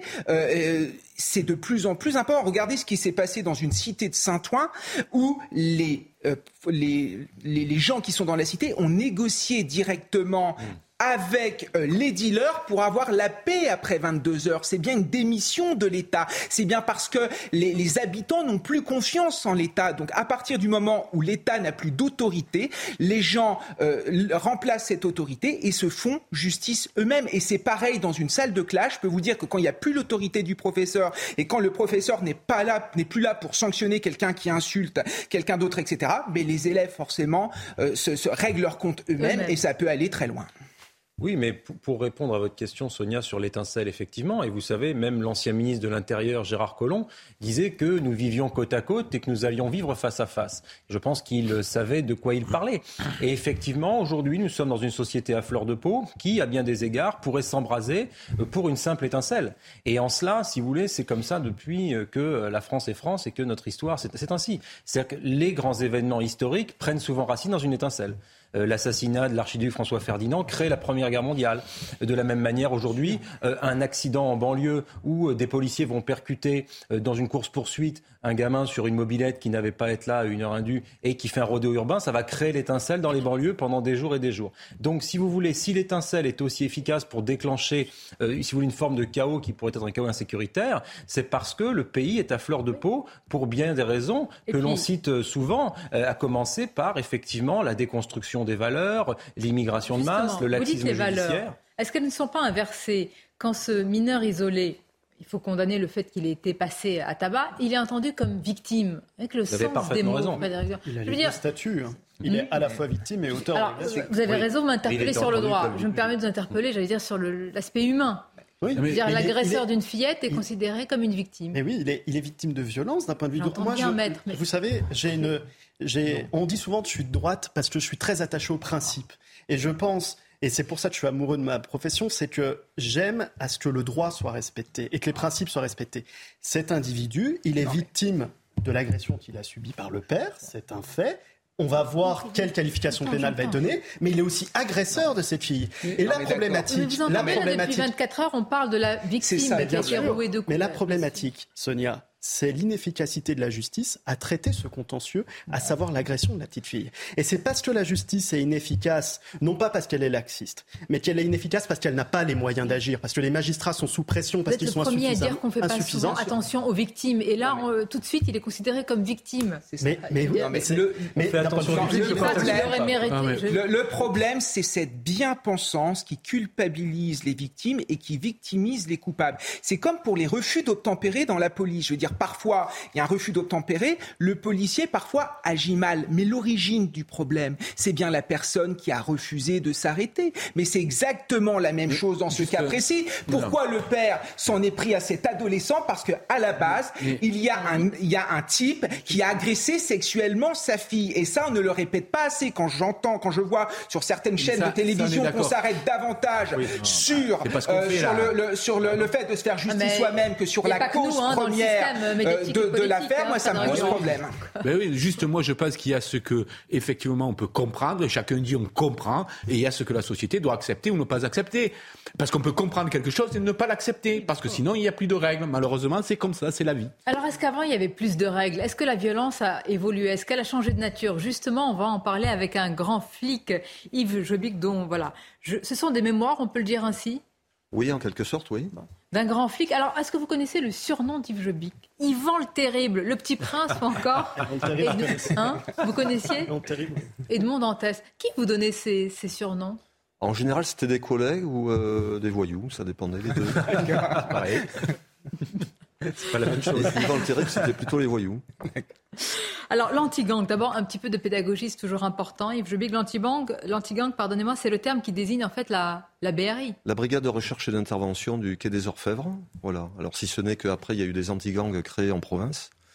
Mais historiquement, donc, euh, l'anti-gang, euh, appellation grand public, donc, c'est une des brigades centrales du quai des Orfèvres. Alors, on va euh, lier ce livre à l'actualité, parce qu'il est beaucoup de questions de la police judiciaire. La PJ, on en a beaucoup parlé sur CNews. D'abord, c'est votre famille, on le Oui. rappelle. Et puis, c'est aussi une famille qui est en crise en ce moment, avec Oui. une réforme qui est voulue par le gouvernement, en particulier par le ministre de l'Intérieur, Gérald Darmanin. On a un peu du mal à comprendre. On a reçu des syndicats de police. Nous, on aimerait savoir, Yves Jobic, de manière très simple, en quoi c'est une mauvaise réforme, par exemple, selon vous, pour la sécurité des Français. Est-ce qu'elle peut avoir des conséquences sur la sécurité des Français? Alors, je pense que cette affaire-là, en fait, est assez simple. Euh, cette réforme, si elle va jusqu'au bout, va être une catastrophe pour la sécurité des Français. Euh, parce qu'elle a été préparée par des technocrates du ministère de l'Intérieur qui ne connaissent rien ou peu au banditisme. Donc, ce sont des gens qui connaissent la sécurité publique euh, au sens large, enfin la police généraliste, mais qui ne connaissent pas le milieu et le banditisme. Donc, ce qui est déjà un gros handicap pour engager une réforme de cette nature. La deuxième chose, je dirais que c'est le deuxième étage de la fusée. Il y a déjà eu, en 99, une première opération de ce type, avec à l'origine des initiateurs qui faisaient partie des mêmes euh, au groupe, euh, qui étaient des responsables de la sécurité publique et qui ont cassé le quai des Orfèvres en 99 en enlevant aux effectifs du 36 le tiers de ses effectifs. C'est-à-dire que la PJPP, c'était Ah, c'est une hémorragie, 3300, là. 3300 Oui. fonctionnaires, commissaires et inspecteurs, qui sont passés à 2000.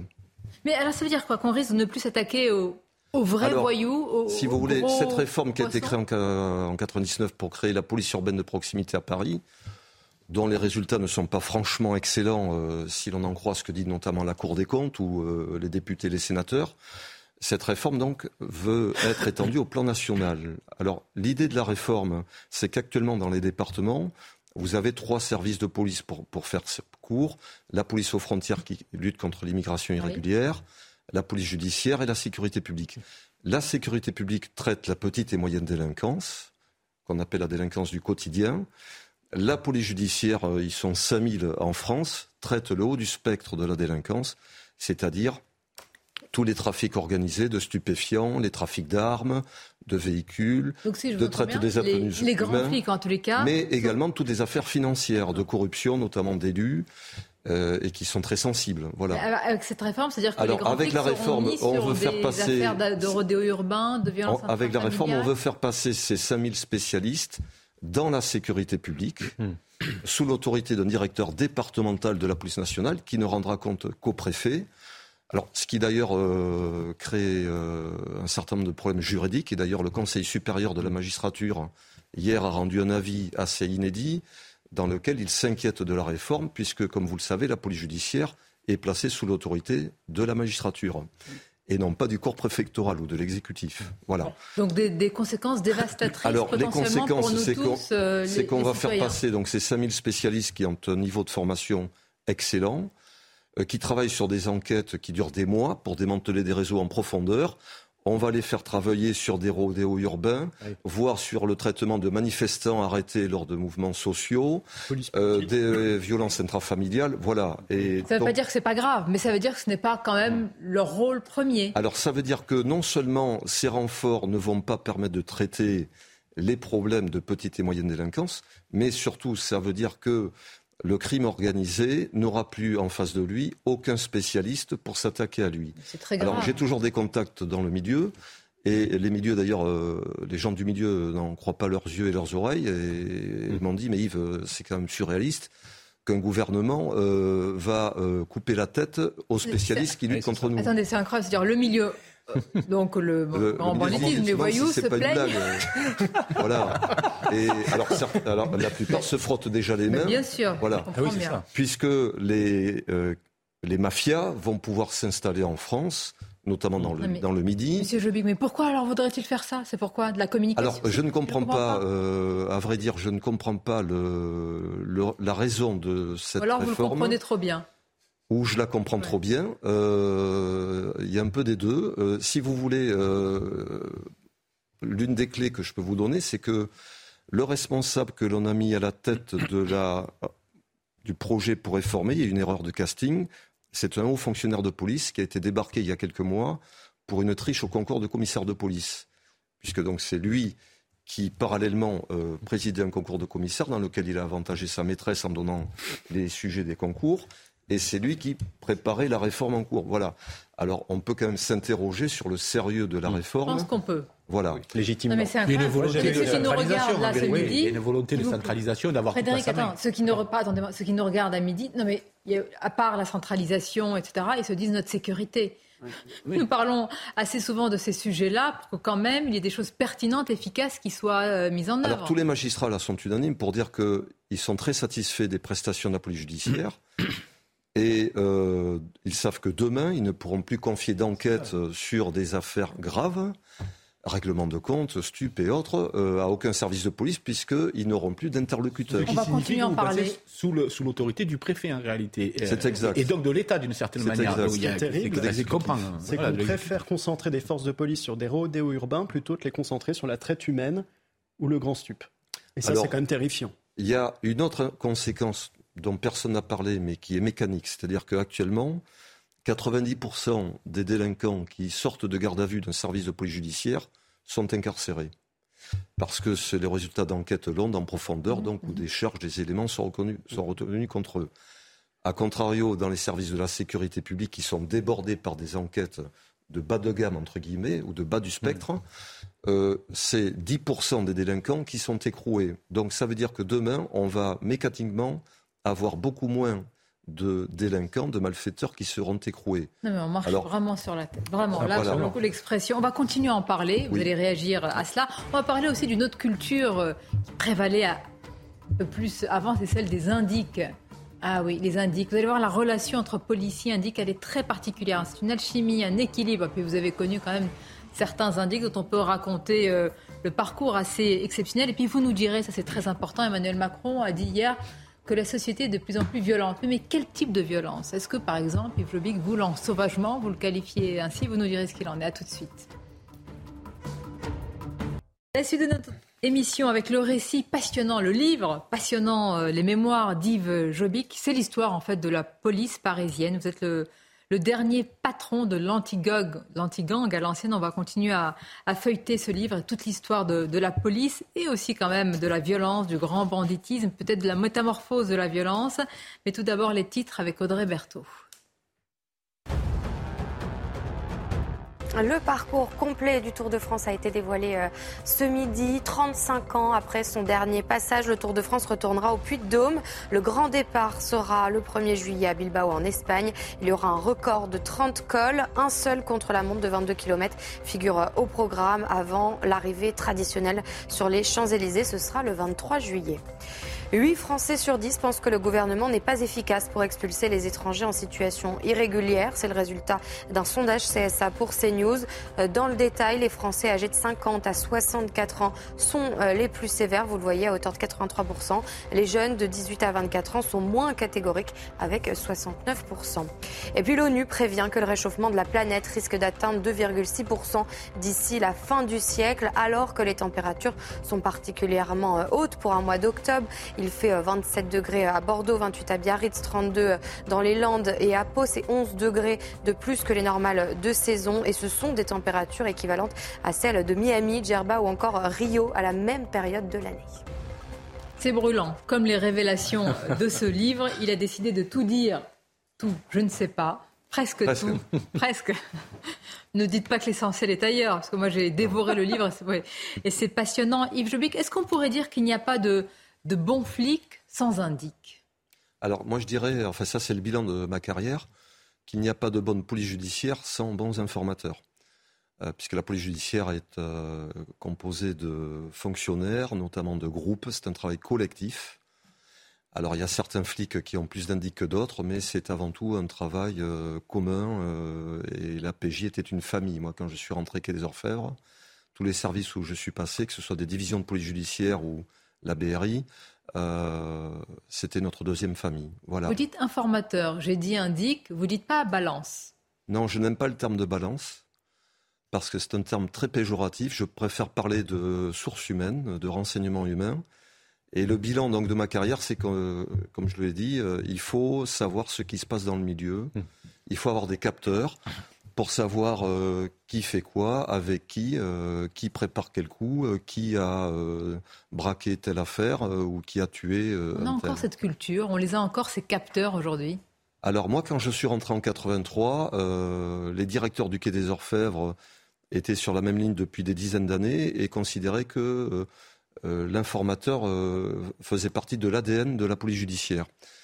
Euh, et ils avaient une attitude dynamique par rapport au milieu, donc ils encourageaient les commissaires, les inspecteurs à aller au contact pour être rencardés. Voilà. Donc, ah, bien sûr, en prenant un certain nombre de précautions. Alors, Vous pouvez nous raconter le, votre l'indique, le fameux indique, Jamal. Alors, Jamal, alors, les indiques dont je parle dans le livre, j'en parle parce qu'ils sont décédés et que leurs familles euh, ne, font plus partie du milieu. Donc sinon, j'ai d'autres indices euh, qui m'ont beaucoup aidé, dont je ne parle pas, et vous comprendriez euh, évidemment pour quelle raison. oui, Jamal, c'était le plus grand voleur de bijoux dans le monde. Même du siècle, dit-on. Du siècle, oui, oui, du siècle, c'est certain. Oui, oui, c'est un gitan baghdadi d'origine irakienne, donc qui se faisait passer pour un prince, un émir ou un sultan de la famille royale saoudienne. Euh, il, en avait l'allure. Il parlait couramment six langues. Il avait le port de, donc d'un émir. Euh, il était euh, à la fois comédien, prestidigitateur, donc il arrivait à se faire présenter dans les plus belles joailleries du monde entier. bon, il a opéré sur tous les continents. Sans violence. Jamais sans violence. Il détestait la violence et d'ailleurs c'est pour ça qu'il m'avait donné plusieurs équipes de voyous qui, eux, opérer avec violence des braqueurs, notamment des saucissonneurs, pour lesquels il avait un profond mépris. Bon, lui se vantait, enfin, se considérait que c'était une sorte d'Arsène Lupin, moyen-oriental. Il y aurait une forme euh, Qui, en plus, euh, me disait-il, euh, bon, s'attaque à des bijoutiers qui étaient assurés, donc il n'y avait jamais de violence. Et il arrivait à dérober les plus belles bagues, les plus belles parures de diamants. Mais je me trompe, il y a une petite forme d'admiration de votre part à son égard? Alors, il y avait. Au niveau euh, du mode opératoire, il est clair que c'est le plus grand euh, au monde dans le siècle de voilà. Il est mort, il est mort relativement jeune puisqu'il est, il est décédé en prison. Et euh, Alain Corneau voulait faire un film, le réalisateur voulait faire un film sur sa vie. Donc je crois qu'il y a d'ailleurs matière parce que il était né dans une caravane, une roulotte dans un bidonville de la banlieue de Rome. Et il a eu une carrière, enfin une, une trajectoire parce qu'il était il avait un don et un génie pour euh, pratiquer ce, cette C'était vraiment votre indique emblématique. Il y en a eu d'autres. Et Yves Jobic, on peut le raconter. D'abord, vous le racontez et certains de nos téléspectateurs s'en souviennent. Ça vous a coûté cher aussi. Vous avez vécu un véritable cauchemar quand un juge a eu des doutes et a décidé, enfin, il vous a pris en grippe. Alors voilà, parce que moi, j'étais intervenu, c'était aussi la culture du Quai des Orfèvres, d'intervenir pour des indiques pour des affaires euh, qui n'étaient pas graves, bien sûr. Euh, c'était euh, donc encouragé par la direction d'intervenir auprès soit de collègues policiers, ou auprès de services de gendarmerie, ou auprès de magistrats, pour plaider la cause et essayer de décrocher, comme on disait, des indices. en l'occurrence, j'étais intervenu auprès d'un magistrat de Nanterre pour évoquer la situation d'un de nos informateurs qui avait été arrêté avec une faible quantité de cannabis, quelques dizaines de grammes, donc ce qui était très peu de choses, et ce magistrat, donc le juge Hayat, en l'occurrence, dont l'épouse était la présidente du syndicat de la magistrature, mais nous l'ignorions à l'époque, a refusé donc notre demande et a nourri une, forme de suspicion à notre égard. Hein, à votre égard Alors à, mon égard et plus largement à l'égard de mon service, qui était la première division de police judiciaire, et même à l'égard de la. qu'il y avait des dérives. Euh, Alors considérant voilà que le fait d'avoir des indices qui étaient euh, par définition pas, pas claires. donc ces méthodes ne convenaient pas à ce magistrat ni au syndicat de la magistrature. Voilà. Donc ensuite l'affaire s'est emballée. Et j'ai été victime à la fois euh, d'une manipulation donc de malfaiteurs que nous avions arrêtés, des proxénètes euh, algériens en l'occurrence, euh, dont les prostituées ont témoigné contre moi, en faisant des accusations mais délirantes. Alors l'une d'entre elles, par exemple, surnommée Fatih Travelo, elle mesurait 1m85 pour près de 100 kilos, prétendait m'avoir versé l'équivalent de 200 000 euros. Et elle avait ajouté au juge, euh, le commissaire Jobic a essayé de coucher avec moi, mais euh, j'ai refusé. Oh. Alors, il faut bien évidemment ne rien connaître au milieu pour avaler une énormité pareille. Voilà. Mais le juge l'a avalé. Le juge l'a avalé, il a consigné dans son ordonnance de renvoi. Vous êtes passé par la casse prison. Je suis passé par la casse prison, à tort ont jugé les magistrats de la Cour de cassation qui m'ont indemnisé complètement, totalement pour euh, la détention mmh. anormale dont j'avais fait l'objet. Mais ça, ça montre quand même euh, aujourd'hui la relation entre les policiers et les indiques. Moi, j'ai en tête ce qui s'est passé avec euh, l'ex numéro 2, je crois que c'était de, de, la police de Lyon, mmh. Michel Néret. Là, il a été condamné. Il y avait eu des dérives personnelles, même s'il avait été très, je veux dire, il y a eu de l'admiration pour ce grand flic. Il y a quand même parfois des des relations troubles, une zone grise. Quand on fait le bilan euh, du rapport euh, coût-avantage des indiques, on se rend compte que les accidents en France euh, ou les, cas qui ont posé problème de policiers, vous pouvez les compter sur les doigts d'une main ou de deux mains maximum. A contrario, il y a des centaines de, policiers de la police judiciaire principalement, mais aussi des services des sûretés départementales de la sécurité publique qui ont des indiques et qui ont permis de traiter des tas d'affaires. Voilà, donc les accidents arrivent, c'est comme en voiture, c'est comme en avion, c'est pas pour autant qu'il faut arrêter le phénomène. D'ailleurs, nos partenaires britanniques et américains ont un bon nom, je trouve, pour traiter le renseignement. Ils appellent ça intelligence. intelligence. Ça veut tout dire. Ce qui est beaucoup plus noble. Donc on se prive d'intelligence. On se prive d'intelligence. Voilà. Et à mon avis, surtout d'ailleurs par méconnaissance. Euh, alors il y a un a priori défavorable, peut-être culturel ou idéologique chez certains magistrats, mais je pense que c'est surtout une méconnaissance. Alors l'évolution de la violence, là on, aimerait vous écouter, on va susciter le débat autour de cette table, on va écouter ce qu'a dit le président Emmanuel Macron hier sur une violence de plus en plus présente. Écoutons-le.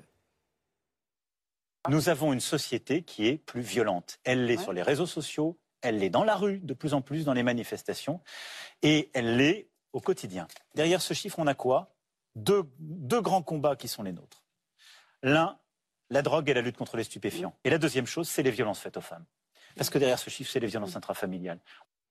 C'est un constat de lucidité Oui, absolument. Alors là, une fois n'est pas coutume, je vais donner raison au président de la République. Je crois que la violence est en train d'exploser. Alors il se refuse à employer le terme d'ensauvagement, mais de fait, la violence est en train d'exploser. Et d'ailleurs, en ce sens, je voudrais vous poser une question. Alors moi, je, vais bien sûr lire, votre livre avec beaucoup d'attention. En plus, vous êtes un homme du Sud-Ouest. Et nous avons un ami en commun, Philippe Dort, qui est président du port de Bordeaux, et qui, est qui n'est pas un gangster, mais qui est un de nos amis communs. Donc, toujours mieux de le préciser. C'est toujours mieux de le préciser, parce que je me méfie un peu après ce que vous nous avez dit. Je Voilà, absolument. Donc je vais vous lire avec beaucoup d'intérêt, mais que disent un petit peu vos capteurs, justement, de l'état de la délinquance en France, que ce soit la grande délinquance ou la petite? Diriez-vous, vous aussi, qu'il y a une forme d'exponentielle et que finalement il y aurait une mutation profonde de la violence dans notre pays, ou alors vous pensez qu'il y a une forme de continuité? Alors en fait, euh, jusqu'aux années 2000, je dirais, euh, on était en présence d'une forme d'aristocratie dans le crime. C'est-à-dire qu'on avait des malfaiteurs qui démarraient au bas de l'échelle, des vols roulottes, des cambriolages, des petits braquages, des gros braquages, des attaques de fourgons ou de centres de forts, de dépôts.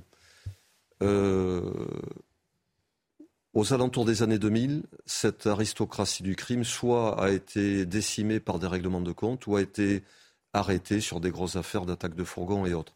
Mais il en reste toujours un certain nombre. Donc on a en parallèle les continuateurs de ces de ces délinquants qui continuent leurs activités, ceux dont je parlais tout à l'heure qui font partie de la criminalité organisée, qui ne sera plus demain traité si on supprime la hmm. police judiciaire comme souhaite le faire de M. Darmanin. Et en parallèle, on a une génération Kalachnikov, parce qu'autour des années 2000, là, il y a eu une prolifération des armes, notamment à cause de la guerre en ex-Yougoslavie. On va avoir le même phénomène avec la guerre en Ukraine. On va avoir des arrivées massives d'armes dans tous nos pays européens. Et là, on est en présence essentiellement de délinquants de banlieue euh, qui sont passés ou qui passent du vol de scooter au braquage. Alors, je donne un exemple assez frappant, assez frappant dans mon livre. Je parle d'un individu qui, pour moi, a été euh, le malfaiteur le plus intelligent des années 70-80, surnommé Éric le Belge, qui a vécu pendant six ans avec Mimi Marchand, qui a été un braqueur de très très haute volée, qui a été mis en cause dans euh, le braquage de la Banque de France de Saint-Nazaire, qui était le plus, gros, braquage depuis la libération, avec 23 euh, millions d'euros de, euh, de, préjudice. Bon. Cet individu, de par son intelligence et de par son parcours, a tourné la page après sa peine de prison pour l'affaire de Saint-Nazaire et a commencé une autre vie. Donc il est actuellement le spécialiste en France des montres de collection.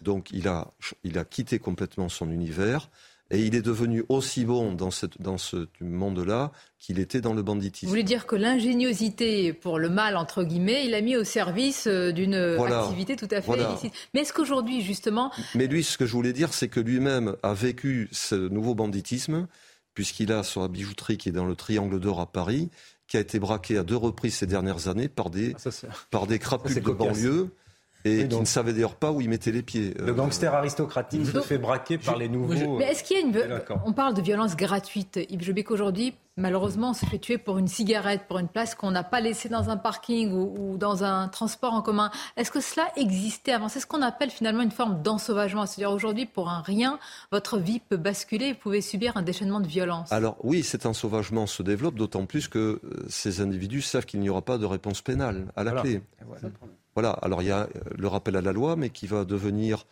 euh, une, On va changer l'appellation, mais avertissement, euh, pénal. On, change le nom. Euh, voilà, mais la peine en fait sera symbolique. Et donc ces gens-là ne sont pas dissuadés d'interrompre leurs activités. le vrai problème, c'est l'inefficacité de la justice. Moi, je suis avocat de l'Institut pour la justice et on a déposé une requête auprès des ministres compétents pour leur demander de reconnaître leurs responsabilités dans leur inaction, mais aussi de prendre les mesures pour agir. Et en réalité, les mesures pour agir, c'est de donner des moyens à la justice, c'est d'éviter de déstructurer ce qui, ce qui existe. Moi, j'avais une question au patron, parce que je crois que c'est comme ça qu'on vous appelait. Euh, vous étiez le patron de la police judiciaire.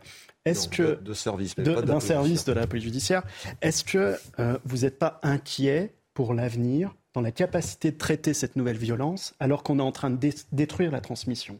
Parce qu'il me semble que votre métier, c'est un métier de transmission, où vous aviez les pères qui transmettaient aux jeunes flics, et petit à petit, la, compétence venait. Et j'ai l'impression que cette départementalisation est en train de... Alors nous, à l'époque, les gens que nous interpellions, pour les judiciaires à Paris, 99% euh, étaient incarcérés. Donc il y avait vraiment une euh, réponse pénale immédiate. Et les étrangers que nous arrêtions pour des infractions étaient expulsés immédiatement. Voilà, donc la, machine fonctionnait très bien. La société a évolué. Bon, de nouvelles populations sont arrivées aussi sur notre territoire avec des mœurs différentes. vous faites un lien entre immigration et délinquance? Oui, je le fais, le lien. Oui. Et vous comprenez que les politiques ne le fassent pas, enfin certains politiques ne le fassent pas Alors, je suis surpris que, euh, en même temps, j'ai cru comprendre que le président Macron euh, disait quand même qu'il y avait un certain lien euh, quand on voit. Euh, il a eu le génie de le dire et de ne pas le dire dans la même phrase. En même temps. Juste, pardonnez-moi, parce que c'est la priorité, évidemment, à, l'actualité, à ce qui se passe autour de l'affaire de, de, Justine Vérac, puisque le corps de la jeune femme a été retrouvé, d'ailleurs, à l'endroit même où le suspect avait indiqué euh, y avoir euh, déposé. Je vous rappelle que le suspect, tout à l'heure, a reconnu les faits, à la fois le viol et le meurtre de cette jeune femme. On imagine évidemment toute l'émotion euh, dans, ce, dans ce village et dans les villages avoisinants.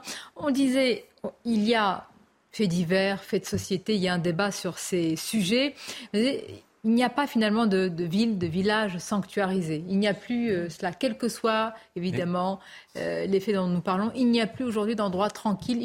Est-ce qu'on peut le dire ainsi ou est-ce que Oui, et puis moi ce qui m'inquiète, c'est qu'on veut euh, déplacer dans les campagnes. et je connais beaucoup de gens dans les campagnes qui vivent très très mal l'annonce qu'on va envoyer dans des campagnes des populations immigrées. C'est-à-dire qu'on a en France déjà des zones urbaines qui sont très touchées par ces phénomènes qui sont, à mon avis, en partie perdus. Et euh, on va disséminer sur des zones euh, où il n'y a pas de difficulté, on va amener des problèmes. Là, j'ai du mal à comprendre. Absolument. Juste une question, parce que moi j'ai le sentiment que beaucoup de la délinquance dont on parle est liée au trafic euh, de stupéfiants, qui est à la fois à cheval sur la, la, la, délinquance du haut du spectre, comme vous l'appelez, mais aussi une délinquance quotidienne. Ça, ça tient tout le, tout, le, tout le spectre finalement. Et donc, est-ce que pour l'instant, ce qu'on fait, on ne veut pas tant parler de, de, de déprohibition, ou de je ne sais quoi. Mais ce qu'on fait pour l'instant, on a l'impression que la police, ben, dès qu'il ferme un point de deal, il y en a un autre qui s'ouvre un peu plus loin, etc. On a l'impression qu'on n'arrive pas à s'en sortir. Pardon. Alors, un, il n'y a pas que du trafic de stupéfiants, il y a des trafics d'armes, dont je parlais, des trafics de véhicules, des trafics d'êtres humains. Enfin, il y a des réseaux de proxénétisme en France, très très importants. Euh, euh, il y a des réseaux de faux papiers, il y a de la corruption. Voilà. Bon, à côté de ça, euh, la lutte contre le trafic de stupéfiants ne sera efficace que si on casse des réseaux en profondeur c'est-à-dire des importateurs jusqu'aux grossistes, semi-grossistes qui euh, distribuent en France. C'est pas en arrêtant des petits dealers de cité qu'on va arrêter le trafic. On s'en doutait. Tout est résumé dans ce livre. Il y a à la fois les révélations, toute l'histoire de la police, des anecdotes, les grandes aussi euh, sagas, qu'on peut le dire ainsi, je ne sais pas, mais les affaires très emblématiques. Yves Jobic, les secrets de l'anti-gang, en collaboration avec notre confrère Frédéric Ploquin, c'est chez Plomb. Merci. Merci, d'avoir tout dit ou presque. presque. Toujours en garder sous le pied. Je reviendrai. Avec grand plaisir. On va finir avec euh, ce que je vous disais, hein, cette actualité autour euh, du corps qui a été retrouvé de la jeune mère de famille Justine Vérac en, Corrèze. Le suspect avait avoué euh, tout à l'heure le viol et le meurtre de cette jeune femme. Il a avoué à la fin de sa garde à vue. Il avait indiqué également la zone, en tous les cas les contours de la zone de recherche. Dans cette zone-là que le corps a été retrouvé. Évidemment, toutes nos pensées vont à sa famille, plus largement aux habitants de ce village. Merci d'avoir été nos invités et à très bientôt. Bel après-midi à vous sur CNews.